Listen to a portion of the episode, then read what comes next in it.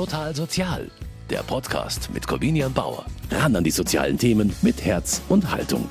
Die Welt befindet sich in einer Pandemie und das seit Jahrzehnten. Wir sprechen natürlich nicht von Corona, sondern von der anderen großen Pandemie, die nun schon seit den 80er Jahren grassiert. Das humane Immundefizienzvirus, kurz HIV.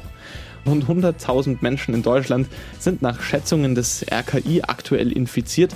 Einer davon ist Andreas. Ich habe die HIV-Diagnose am 1.6.2010 bekommen, ein Datum, das man nicht vergisst in seinem Leben. Damals lag ich ganz tief am Boden. Heute geht es mir richtig gut. Ich glaube, dass ich manches Mal gesünder bin wie so mancher in meiner unmittelbaren Umgebung. Geschafft hat Andreas das mit Hilfe der AIDS-Beratung der Caritas. Regina Lange-Rönning leitet die Beratungseinrichtung im Erzbistum München und Freising. Die Caritas AIDS-Beratungsstelle in München gibt es seit 35 Jahren. Wir begleiten Menschen, die gerade ihre Diagnose bekommen haben, die länger infiziert sind. Wir begleiten die Angehörigen und versuchen das Thema immer wieder in die Öffentlichkeit zu bringen und Prävention zu machen. In dieser Folge von Total Sozial erzählt Regina Lange-Rönning, wie sie Andreas half, mit seiner Diagnose umzugehen. Außerdem sprechen wir darüber, warum HIV schon lange kein Todesurteil mehr ist und warum Infizierte immer noch starker Stigmatisierung ausgesetzt sind. Mein Name ist Corbina Bauer. Schön, dass Sie mit dabei sind.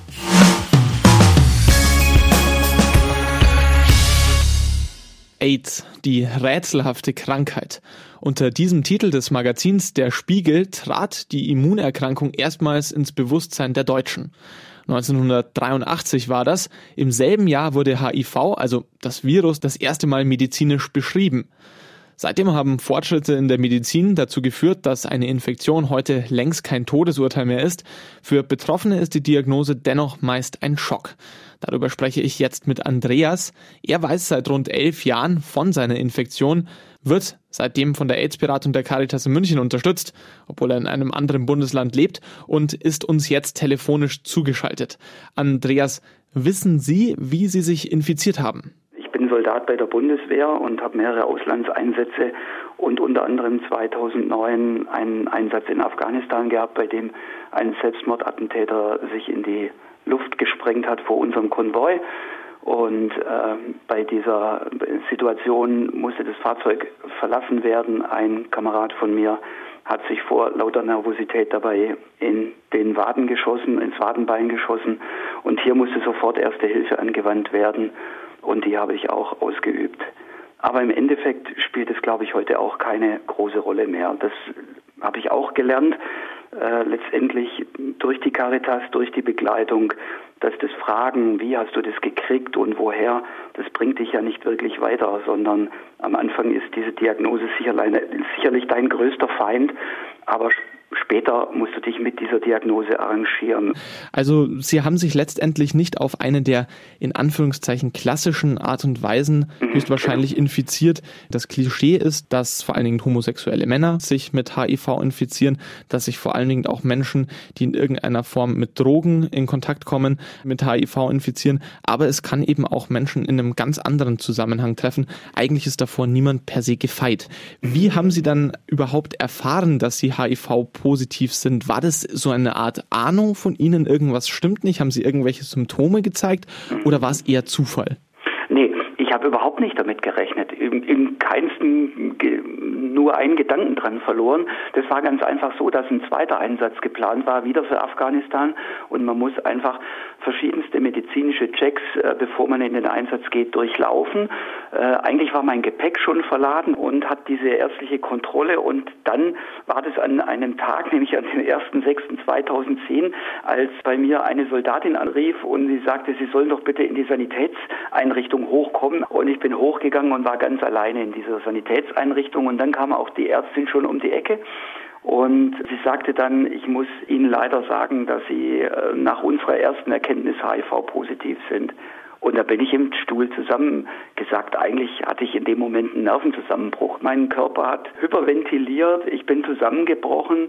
Ich habe sofort meine Ehe gesehen, ich habe meinen Dienst gesehen, ich habe den Afghanistan-Einsatz gesehen. Da sind mir Dinge durch den Kopf gelaufen im Schnelldurchlauf, die man heute aus heutiger Sicht mit Abstand sagt, das ist alles irreal, das gibt's gar nicht. Eigentlich hat sich in diesem Moment ihr ganzes Leben verändert. Von einem Moment, in dem sie dachten, sie fliegen einige Tage später nach Afghanistan, sind sie dann quasi schlagartig von dieser Ärztin krankgeschrieben worden. Erste Infos, wie es nach der Diagnose weitergehen wird, hat es auch schon gegeben, aber da mussten Sie das Ganze erst einmal verdauen, oder? Also bin ich dann von dieser Sanitätseinrichtung wieder in mein Büro gegangen und äh, mein Vorgesetzter damals kam dann und sagte, wie siehst du denn aus? Was ist denn mit dir los? Und ich muss ganz ehrlich sagen, und so hat sich es auch abgespielt, ich habe ihn in den Arm genommen, was ich nie getan habe, weil wir ja eigentlich auch per Sie waren, habe mich an ihn rangehängt und habe gesagt, ich bin tot. Ja, so ein Schmann, sagte er, was ist denn mit dir los? Und er war der aller, allererste und einzige Mensch, dem ich diese Diagnose gesagt habe. Und das ist heute einer meiner besten Freunde im Übrigen.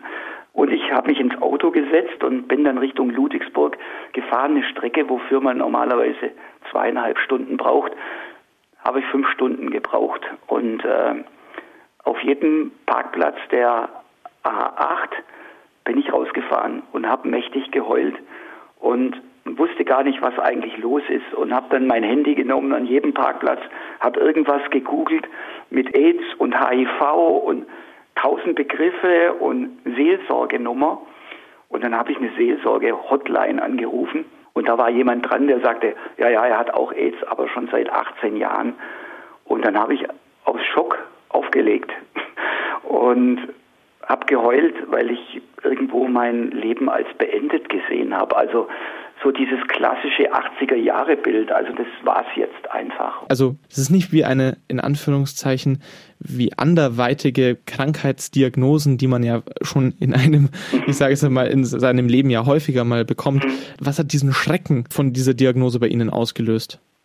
Ich verliere wahrscheinlich mein komplettes privates Umfeld. Oh Gott, oh Gott, was passiert denn da? Schon Angstgefühle. Was das angeht, totale Verlustängste. Und dann, jetzt kannst du nicht in Afghanistan, wie erklärst du das deinem Vorgesetzten? Äh, was für eine Ausrede findest du? Da gehen so viele Dinge durch den Kopf, das kann man gar nicht sagen. Das ist so, Schweißausbrüche, ich war klatschnass, kenne ich überhaupt nicht von mir. Ja, äh, bin eigentlich sehr gesettelt und stehe auch im Leben, aber mit diesem, das war ein voller Schock. Man hat ja so diese Bilder der 80er Jahre da vor sich, ja, wo dieses Schreckensgespenst äh, da letztendlich mit dieser Erkrankung in Amerika und wer es alles hatte und die Bilder, die dann auch in den Zeitungen veröffentlicht wurden oder Freddie Mercury und äh, die, alles, was man da so kannte zu der damaligen Zeit, das ist ja dann, die sind ja alle verstorben und, und das kommt dann halt einfach auch in dem Moment hoch, also quasi du bist der Nächste. Ja, ähm, wie geht es an? Dann weißt du nichts über die Therapie. Also zu diesem Zeitpunkt wusste ich gar nichts. Also deswegen dieses Handy, diese Parkplätze, diese Angstzustände, dieses, dieses ich, ich brauche jetzt Informationen, Inputs, Inputs, wo kriege ich diese Inputs her? Und am liebsten diesen Input, äh, es geht irgendwie weiter. Aber den hast du ja in dem Moment nicht. Du weißt ja auch noch nicht, wo du stehst gesundheitlich. Denn der Arzt, das war ja im Prinzip ein Hausarzt, der sagte, ich weiß nicht, ob Sie sechs Monate haben oder zehn Jahre. Die Ärztin hat zwar ihre Infektion entdeckt, recht viel mehr konnte sie Ihnen aber erst einmal nicht sagen. Konnte mir nicht beantworten, wie sich die Krankheit äh, weiterentwickelt. Äh, sie konnte mir nicht beantworten, wie die Krankheit richtigerweise behandelt wird. Ähm, sie konnte mir nicht beantworten, was das für Konsequenzen dienstlich für mich haben wird. Äh, werde ich jetzt aus der Bundeswehr entlassen? Ähm, wie es eigentlich weiter? Bin ich noch ein vollwertiger Soldat oder bin ich jetzt ein Soldat zweiter Klasse? Das sind so die gesamten Existenzängste, die da auf einmal auf, von 0 auf 100 sofort kommen, sind da präsent. Also alles unbeantwortete Fragen, auf die man keine Antwort erstmal kriegt, weil man ja niemanden hat, der einem diese beantworten kann, fundiert. Über das Internet sind Sie dann ja noch am Tag der Diagnose auf die AIDS-Beratung der Caritas gestoßen und haben telefonisch Kontakt mit Regina Lange-Rönning aufgenommen. Frau Lange-Rönning, ist das jetzt der typische Fall, wie Klienten zu Ihnen finden? Ich sehe normalerweise die Klienten im Klinikkontext zum ersten Mal. Ja, also ich werde dazugezogen bei der Diagnosestellung. Wir sind mit dabei, ähm, bieten dann Hilfe an, dass jemand von außen uns direkt aus der Situation raus anruft. Das kommt vor, aber es ist eher selten der Fall. Also in dieser Situation mussten Sie auch vom Fleck weg reagieren. Wie können Sie denn von der Caritas AIDS Beratung überhaupt ähm, Menschen, die die Diagnose HIV bekommen, helfen? Was bieten Sie da an? Also es ist tatsächlich so, wie du Andreas sagtest, ganz wichtig, erst einmal den Kontakt herzustellen, erst mal hören, okay, was ist der Hintergrund, was wissen die Menschen, wie können wir jetzt die betreffende Person am besten abholen, was braucht es an Informationen. Im ersten Moment sind oft viele Informationen gar nicht notwendig, weil es geht letztlich darum, erstmal wieder die Füße auf den Boden zu bekommen, ein Glas Wasser trinken, das ist eine reine Krisenintervention bei Diagnosestellung. Ja. Und wenn wir dann merken, die, die Menschen sind im Kontakt mit uns, dann können wir uns an die Fragen machen, was heißt es für die Therapie, was heißt es mit dem Umfeld und so weiter. Und ganz wichtig ist für mich wirklich die Geschwindigkeit und den Druck da rauszunehmen und zu sagen, so, jetzt sitzen wir zu zweit erstmal da, es muss erstmal niemand informiert werden. Wir schnaufen zusammen durch und überlegen uns dann, was ist jetzt sinnvoll und notwendig. Sie sprechen von den Herausforderungen und haben eben auch schon einige davon angesprochen. Welche Baustellen ergeben sich für Ihre Klienten, wenn Sie anfangen, mit ihnen zu arbeiten? Es ist natürlich ganz, ganz oft die Frage Arbeitgeber. Ja. Es darf niemand mehr rechtens wegen einer HIV-Diagnose entlassen werden. Aber es gibt natürlich Mittel und Wege, den Leuten dann das Leben schwer zu machen. Das heißt, wir sagen erstmal, dem Arbeitgeber wird nichts erzählt. Ja, und dann müssen wir schauen, ist es sinnvoll? Was ist da wichtig? Ähm, wie gehen wir da vor? Ja, dann kommt das soziale Umfeld, Familie, Freunde und so weiter. Es ist leider nach wie vor so, dass HIV mit Stigmatisierung, mit Diskriminierung einhergeht. Und wenn ich einmal die Diagnose erzählt habe, kann ich die Diagnose nicht mehr zurücknehmen. Also ich muss mir einfach sicher sein. Und es ist auch wichtig, dass die Menschen das jemanden anderen erzählen können. Es gibt wirklich Fälle, wo wir die einzigen Zeugen sind. Also nur im Beratungskontext. Und es ist natürlich unheimlich schwer, wenn jemand ansonsten alles verstecken muss. Er muss regelmäßig seine Medikamente nehmen. Er muss zum Arzt gehen oder sie. Ja, also es ist wichtig, vertraute Person zu haben. Aber es ist genauso wichtig, im ersten Moment zu sagen, langsam, wem kann ich wirklich vertrauen und was kann ich wie mitteilen? Die Caritas AIDS-Beratungsstelle ist eine psychosoziale Beratung. Mhm. Bedeutet das dann, dass Sie nach dem Erstkontakt in Anführungszeichen so Art regelmäßige Treffen mhm. ausmachen, mhm. regelmäßige Telefonate ausmachen? Mhm. Ähm, wie, mhm. wie schaut da die Begleitung aus?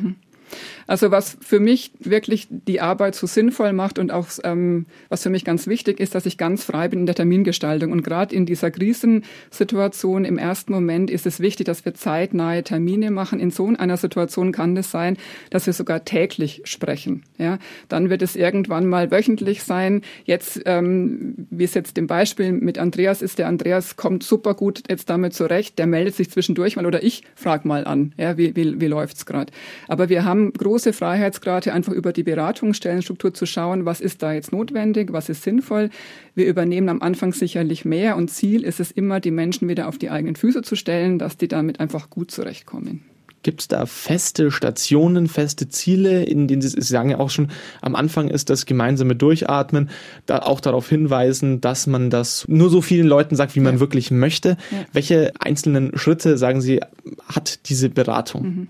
Also es ist ganz wichtig, zum einen natürlich die Informationen ähm, zu besprechen, wie ist es mit HIV zu leben, was muss ich mit den Medikamenten beachten. Der nächste Schritt ist sicherlich immer einen HIV-Schwerpunktarzt, eine HIV-Schwerpunktärztin zu finden. Das ist im Raum München in der Großstadt wesentlich leichter als im Outback, sage ich jetzt mal. Ja, da haben wir wirklich ein Versorgungsproblem. Die Menschen müssen in die Großstadt zur, zur Behandlung. Es ist wichtig, das gut anzubahnen, weil die Betroffenen wirklich regelmäßig dahin gehen müssen. Ja, und wir versuchen die Compliance mit abzusichern. Es ist wichtig, die Menschen müssen verstehen, ich habe gute Chancen, ich bin nicht mehr infektiös, wenn ich eine funktionierende HIV-Therapie Psychotherapie habe, ganz wichtig, auch für, die, für das Selbstverständnis der, der Betroffenen. Ähm, die, die Arztanbindung ist, ist ganz wichtig und immer zu sagen, okay, und dann gehen wir die Schritte weiter, heißt arbeiten und so weiter. Das klären wir dann in der, im Laufe der Beratung. Also am Anfang geht alles ganz schnell, es ist alles sehr intensiv, viele Herausforderungen mhm. müssen schnell angegangen mhm. werden. Andreas ist jetzt seit mehr als zehn Jahren in der Caritas AIDS Beratung Welche Form von Beratung ist auch nach zehn Jahren noch nötig? Was bieten Sie da an? Was für eine Art und Weise sind Sie da noch eine Stütze für Ihre Klienten? Also ich denke, Andreas, ich spreche jetzt für dich, du brauchst mich nicht mehr. Was ich sagen kann aus, aus, der, aus meiner Erfahrung raus, ist, dass Menschen auch nach zehn Jahren, also nach einer langen Zeit, ich bin jetzt seit über 15 Jahren schon, schon dort, ähm, auch nach einer langen Zeit immer wieder die Sicherheit suchen, ist sie noch da? Also wenn, wenn irgendwas ist, weiß ich, da kann ich mich hinwenden und das ist uns auch wichtig. Knapp 100.000 Menschen in Deutschland sind HIV-positiv. Das ist eine Schätzung des Robert-Koch-Instituts. Die geht aber davon aus, dass rund 10 Prozent von ihrer Infektion auch gar nichts wissen. Das erschwert natürlich auch die Möglichkeiten, andere Menschen vor einer Infektion zu schützen, wenn man selber nicht weiß, dass man HIV-positiv ist. Frau Lange-Rönning, inwiefern ist Prävention da ganz wichtig und wie leistet die Caritas AIDS-Beratung Präventionsarbeit? Ich denke, wie wir schon von Anfang an jetzt hier immer wieder besprochen haben, HIV ist für die meisten ganz weit weg und das ist ja auch völlig legitim. Aber wenn es einen betrifft, entweder persönlich oder im Umfeld, wird es oft ganz schwierig, weil ich einfach ganz genau wissen muss, was passiert jetzt, fühle ich mich bedroht, kann ich die Situation handeln, kann ich mit dem Menschen gegenüber umgehen, wie verhalte ich mich jetzt eigentlich? Ja, und je mehr ich da weiß, wie ich mich eventuell gefährden könnte, umso besser kann ich natürlich auch mit den Menschen umgehen. Ich persönlich erinnere mich noch an die HIV-Prävention bei uns in der Schule. Mhm. Da wurde viel darüber gesprochen. Das hat sich aber auch erst entwickelt. Die mhm. Krankheit ist verhältnismäßig jung. Die Pandemie grassiert seit den 80er Jahren und ein wesentlicher Beitrag zur Einschätzung dieser Krankheit, auch die dieses Bild dieser Krankheit prägt, ist natürlich auch die Angst vor der Krankheit, mhm. die vor allen Dingen in den 80ern und Anfang der 90er Jahre auch geschürt worden ist durch Prominente, die sich mit HIV infiziert haben mhm. und in der Folge auch an AIDS erkrankt sind. Und da sind natürlich ganz schreckliche Bilder, auch schwerpunktmäßig natürlich aus Afrika um die Welt gegangen. Mhm. Ist Angst eine gute Form der Prävention? Nein, Angst kann nie eine gute Form der Prävention sein. Angst ähm, geht einher mit Vermeidungsverhalten. Ja, wenn ich vor was Angst habe, dann will ich erstmal damit nichts zu tun haben. Ja, also Angst schützt mich auch natürlich.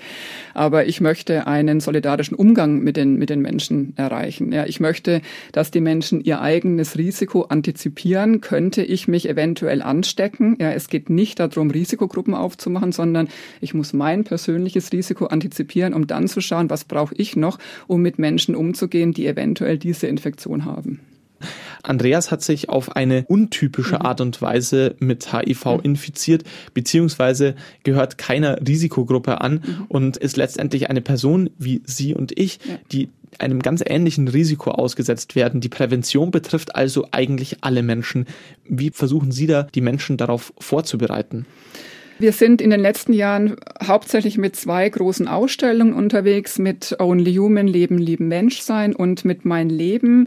In Mein Leben zeigen sich betroffene Menschen wie auch Menschen, die mit von HIV betroffenen Menschen arbeiten und erzählen ihr Leben, um eben HIV aus der Tabuzone rauszuholen damit auseinandersetzen heißt auch, mit Vorurteilen aufzuräumen und auch korrekte Informationen weiterzugeben.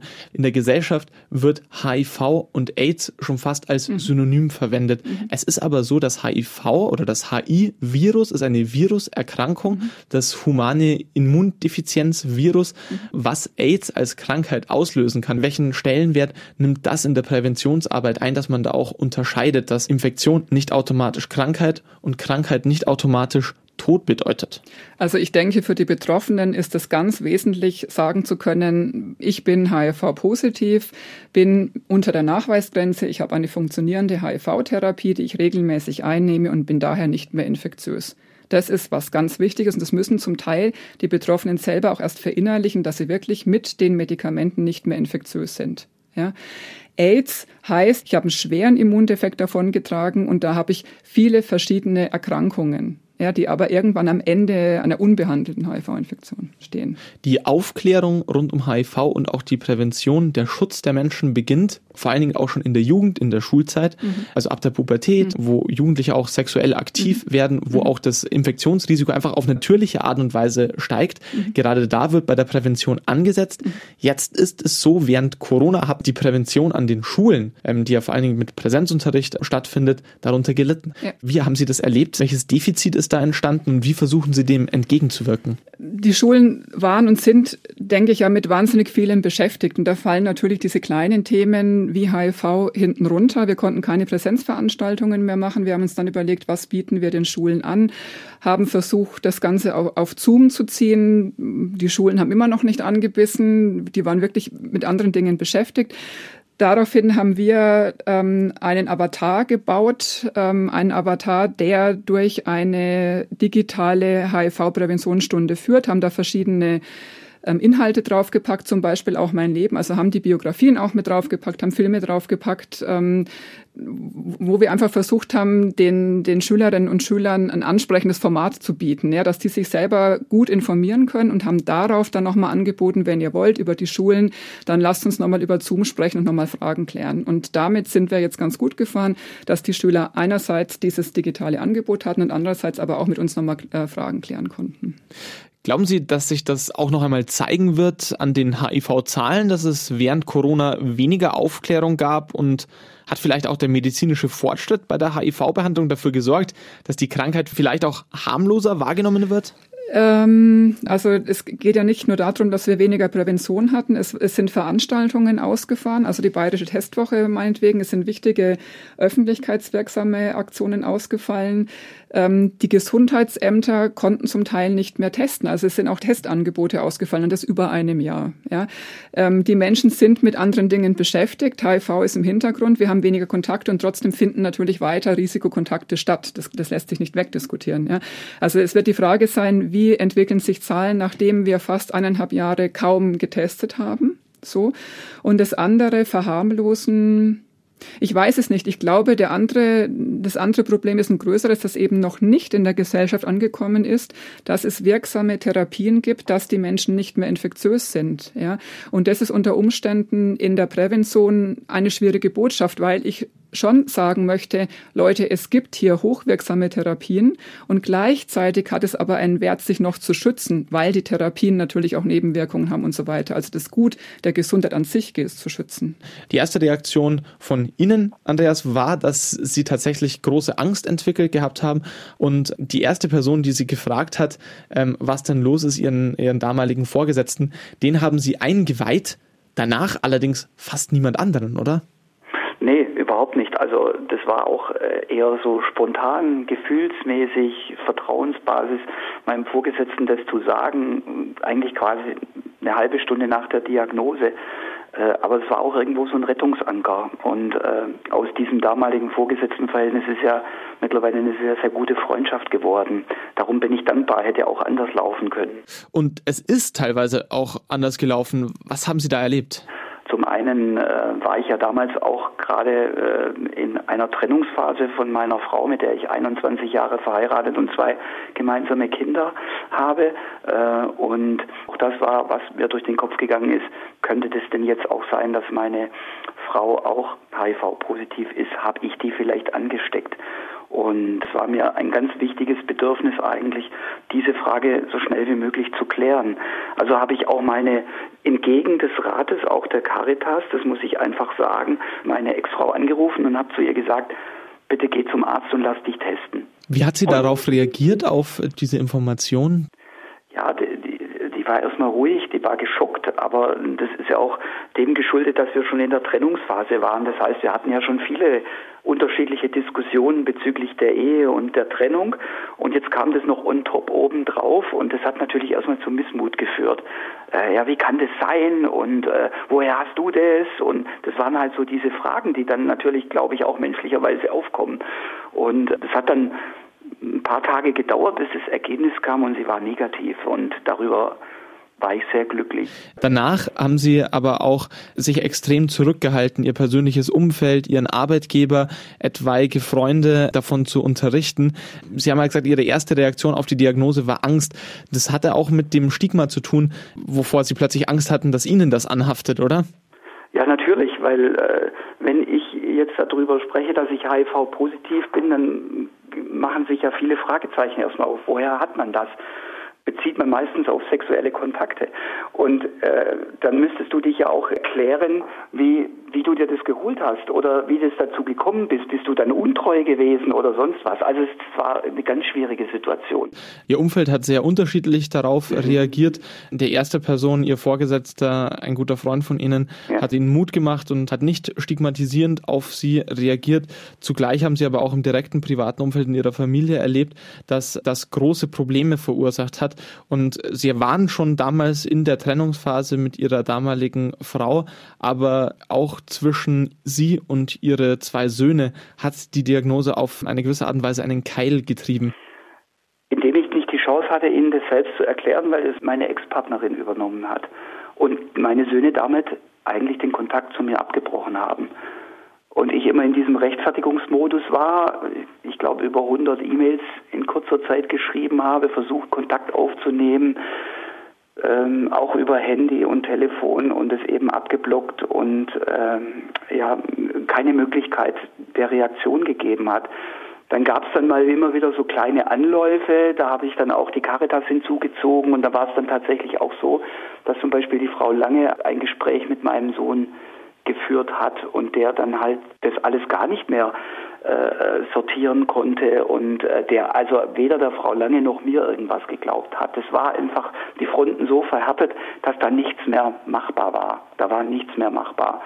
Und es hat sich relativ lange so hingezogen, fast zehn Jahre. Denn jetzt habe ich zu beiden Söhnen wieder sehr guten Kontakt, sehr, sehr guten Kontakt.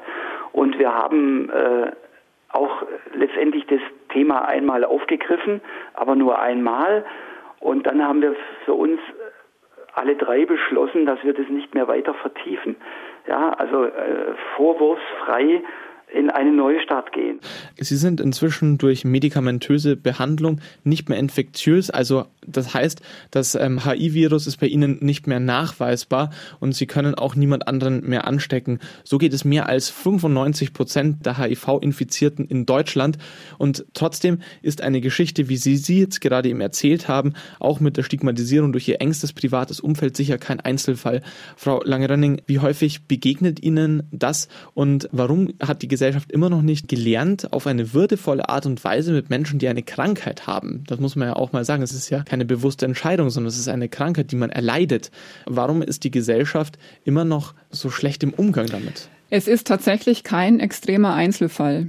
Und ich habe so den Eindruck, die Diskriminierung läuft weiter ähm, solange wir immer in bestimmten Bahnen denken müssen. Ja, also da trägt auch Kirche mit die Verantwortung. Ja, da trägt Gesellschaft mit die Verantwortung. Da tragen wir auch im sozialen Bereich Verantwortung. Ja, da tragen wir in der Alltagsdiskriminierung Verantwortung. Ja, weil da finde ich dann irgendwelche Biertisch äh, Witze in dem Moment nicht mehr lustig, weil damit bleiben weiter Strukturen verhärtet, die es wirklich gilt aufzuweichen. Ja, dass Menschen eine Chance haben, und da geht es ja nicht nur um HIV. Ja, also da kann ich mit psychiatrischen Erkrankungen über Rassismus, wie auch immer. Also da kann ich viel, viel, viel Problematik ähm, bemühen. Letztlich geht es immer darum, was, was passiert in meinem Kontakt mit meinem Gegenüber, ja, und halte ich dem stand und kann ich mich mit auseinandersetzen mit einer Lebensweise, die vielleicht etwas anders geartet ist, ja, oder jemand ähm, erfährt da ein, ein ein Risiko oder eine, eine Lebenssituation, in der ich halt plötzlich so dastehe, wie, wie das der Andreas beschreibt.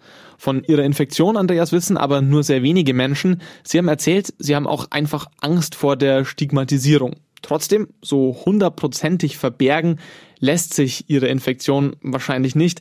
Arztbesuche, Medikamente etc.